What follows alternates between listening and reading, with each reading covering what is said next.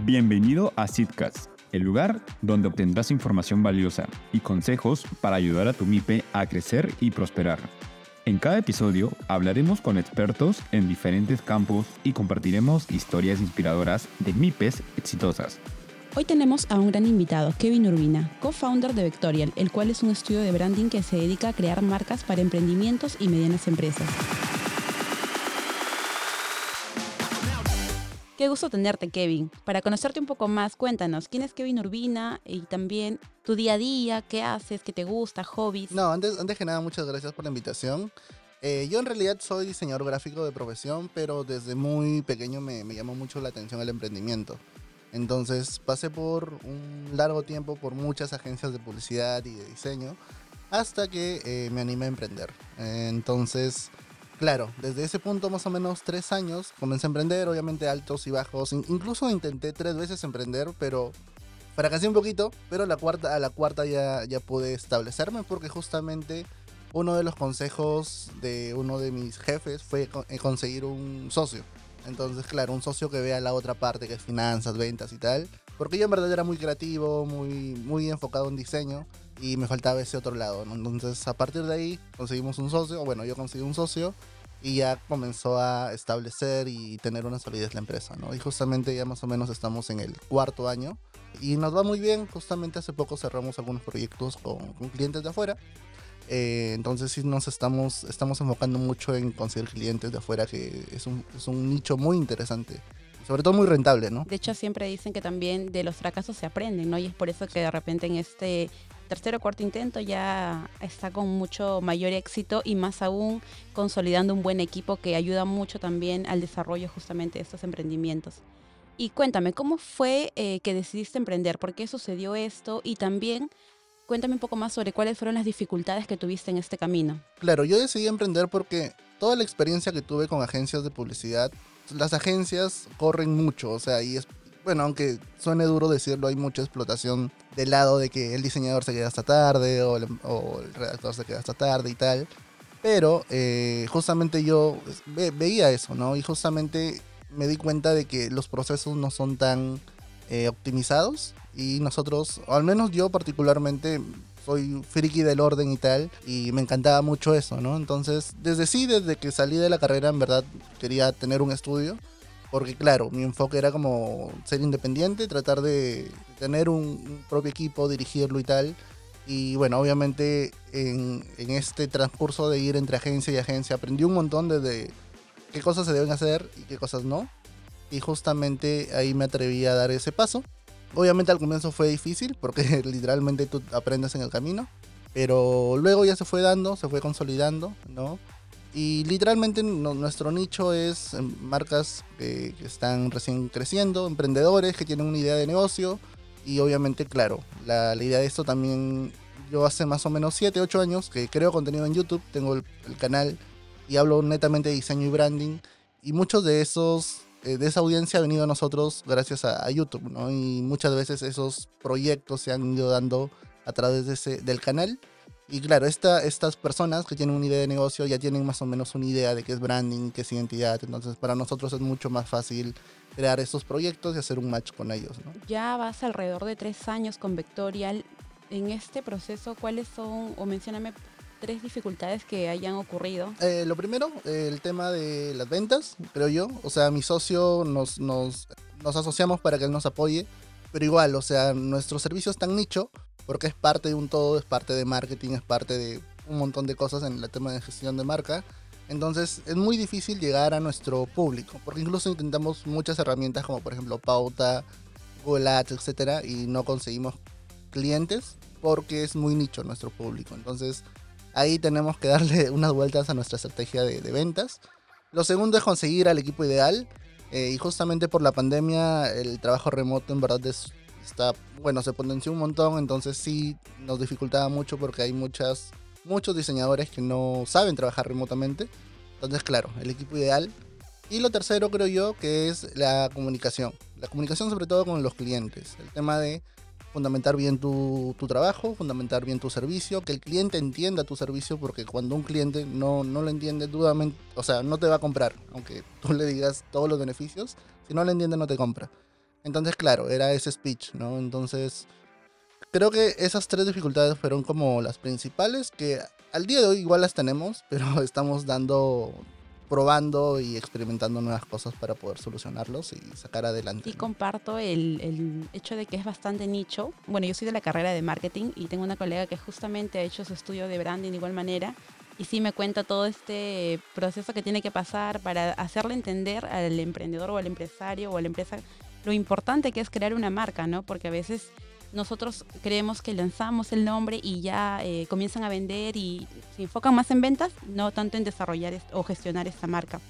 Entonces, para todos los que nos están escuchando, ¿por qué una empresa debe desarrollar una marca y fortalecerla? En verdad es por crecimiento y diferenciación. O sea, tú cuando es, es normal que muchos emprendedores cuando empiezan pues simplemente hacen un logo súper rápido y comienzan a vender. Y no está mal, o sea, está bien porque recién estás testeando tu producto al mercado y vas a ver que hay diferentes dificultades.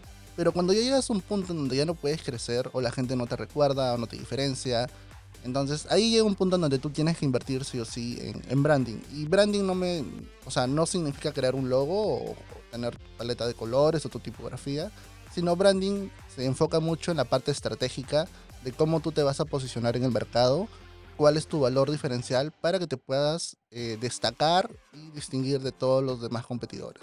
Entonces, branding en resumen es crear una marca eh, de manera estratégica que sea coherente y consistente a través del tiempo, con el único objetivo de que te posiciones y la gente te recuerde, ¿no? Tal cual. Entonces, nosotros, como te decía, tenemos un canal de YouTube y el objetivo de ese canal de YouTube es educar a todos los clientes, posibles clientes y a todas las personas para que sepan más del tema y la importancia de, de ello, ¿no? Perfecto. ¿qué recomendarías para las personas que de repente están en esta etapa? ¿no? Ya están vendiendo, de alguna manera ya han validado que su producto lo necesita el mercado y están yendo a esta etapa ya de eh, buscar justamente fortalecer esta marca para crecer. Tres recomendaciones que podrías brindarles a ellos. Eh, lo primero es que definan muy bien su personalidad de marca. Es decir, yo siempre comparo a las marcas con las personas. Entonces, tu marca debería tener una manera en cómo se puede vestir, en cómo hablar, en cómo comunicarse con la audiencia. Entonces, eso es, personalidad de marca. Entonces, si tú defines muy bien esa personalidad, vas a tener más posibilidades de que la gente te, te recuerde. Lo segundo es la experiencia de marca. Eh, la gente recuerda a las marcas directamente por la experiencia.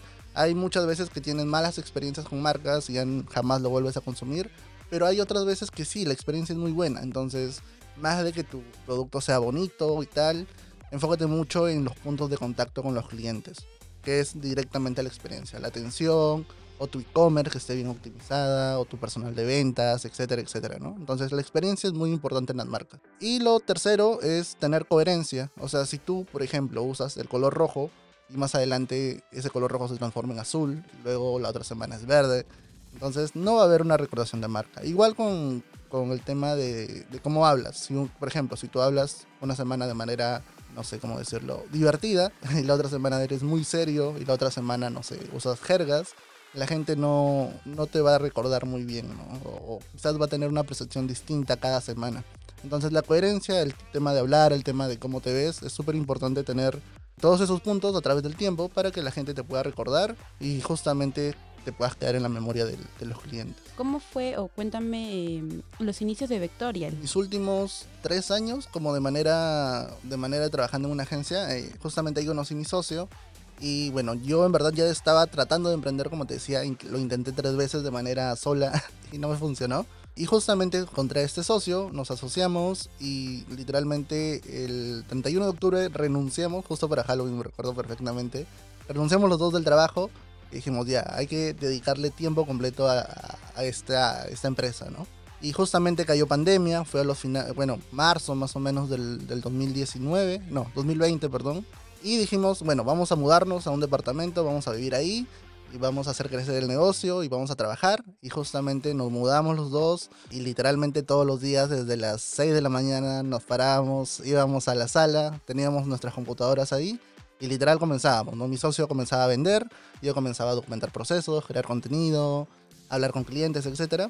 Y de ahí poco a poco fuimos, fuimos creciendo. En verdad, o sea, a mí me encanta mucho la, la libertad y justamente ese es uno, uno de nuestros valores importantes porque claro, no, yo no soy, por ejemplo, de llamar al diseñador a las 9 de la mañana o revisarlo a las 6. Tiene toda la libertad, pero siempre trabajamos bajo, bajo objetivos. Y justamente parte de ello nos ha hecho funcionar muy bien a manera de equipo. ¿no? Justamente tenemos diseñadores de otros países también que trabajan con nosotros de manera remota y no hay ningún problema, ¿no? porque nuestro modelo de trabajo siempre ha sido eso.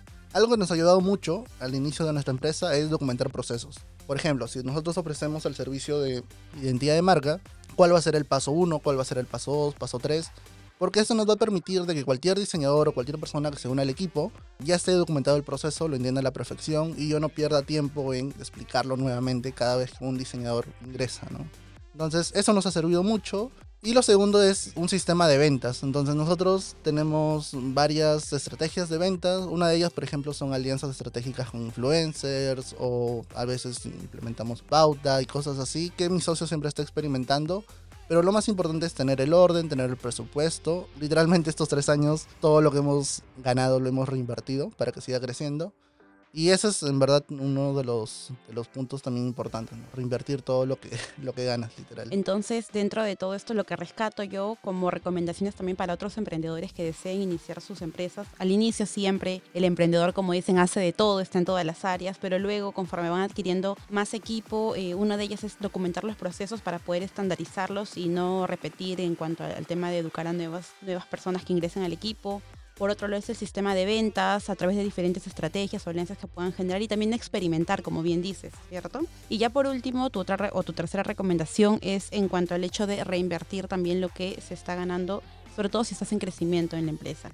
Bien, y ustedes estuvieron, como me comentas, ¿no? en la sala de, de su casa. Me comentabas hace unos minutos que se mudaron los dos socios al departamento. ¿Y esto por cuánto tiempo fue? Fue más o menos dos años. Los dos primeros años de, de la empresa fue por eso. Es más, o sea, en realidad la, idea surgió porque leímos un libro de Elon Musk que, que, justamente contaba la historia de que se mudó con su socio a una pequeña oficina. Ya dijimos, vamos a hacer lo mismo, literal. Y sí nos dio muchos resultados porque en ese, en ese tiempo crecimos un montón.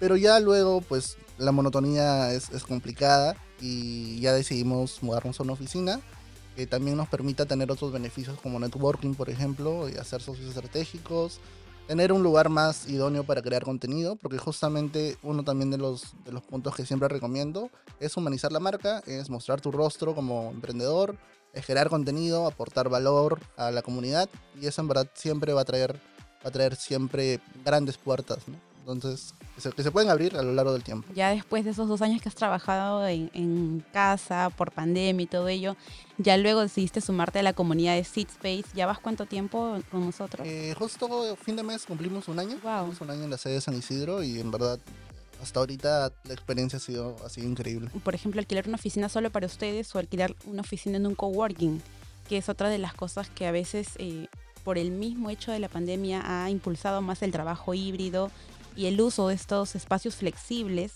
¿Cómo eh, consideras tú, cómo crees tú que esto ha podido también ayudar a tu emprendimiento? Eh, lo primero es la infraestructura, ¿no? Obviamente tener un espacio separado de donde vives hace que literalmente seas más productivo. Lo segundo creo yo que, que, nos ha ayudado mucho son compartir espacio con otras empresas y lo chévere de, de, la comunidad es que son empresas totalmente distintas. Entonces quizás alguien necesite algo de tu servicio y puedas por ahí generar relaciones estratégicas. Y nos ha pasado, a lo largo de este año hemos tenido diferentes contactos que han salido proyectos muy chéveres, entonces eso, eso nos ha ayudado mucho. Y lo último es que la, la infraestructura es increíble, todos los espacios son geniales, entonces yo literalmente cuando se van todos, porque la mayoría se va a 6, 7, me pongo a grabar contenido, TikTok, videos para YouTube y tal, entonces, y todo se ve bonito, todo se ve estético.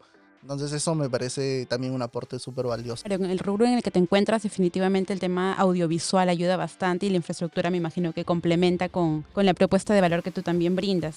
Ya como para ir finalizando, vamos a hacer como un ping-pong de preguntas rápidas. Ok. ¿Me puedes decir qué libro recomiendas y por qué? Uy, de, tengo, tengo, tengo un montón de libros que, que, recomiendo. Pero yo creo que Hábitos Atómicos de James Clear es uno de los, de los que me han marcado mucho en este, en este camino del emprendimiento. Genial. Y la segunda pregunta, ¿qué estarías dispuesto a decirle a tu versión de hace cinco años? Que, que, lo intente, o sea, que no tire la toalla, porque yo, como te decía, intenté varias veces. Es más, yo ya, ya me había resignado, pero justo uno de mis ex jefes le, le, pedí consejos, como él ya tenía mucho tiempo emprendiendo, me dijo, consigue un socio que te aporte valor, que haga cosas que, no, que tú no haces. Y eso en verdad me ha funcionado mucho. Socio que te complemente. Exacto. Genial. Muchas gracias, Kevin.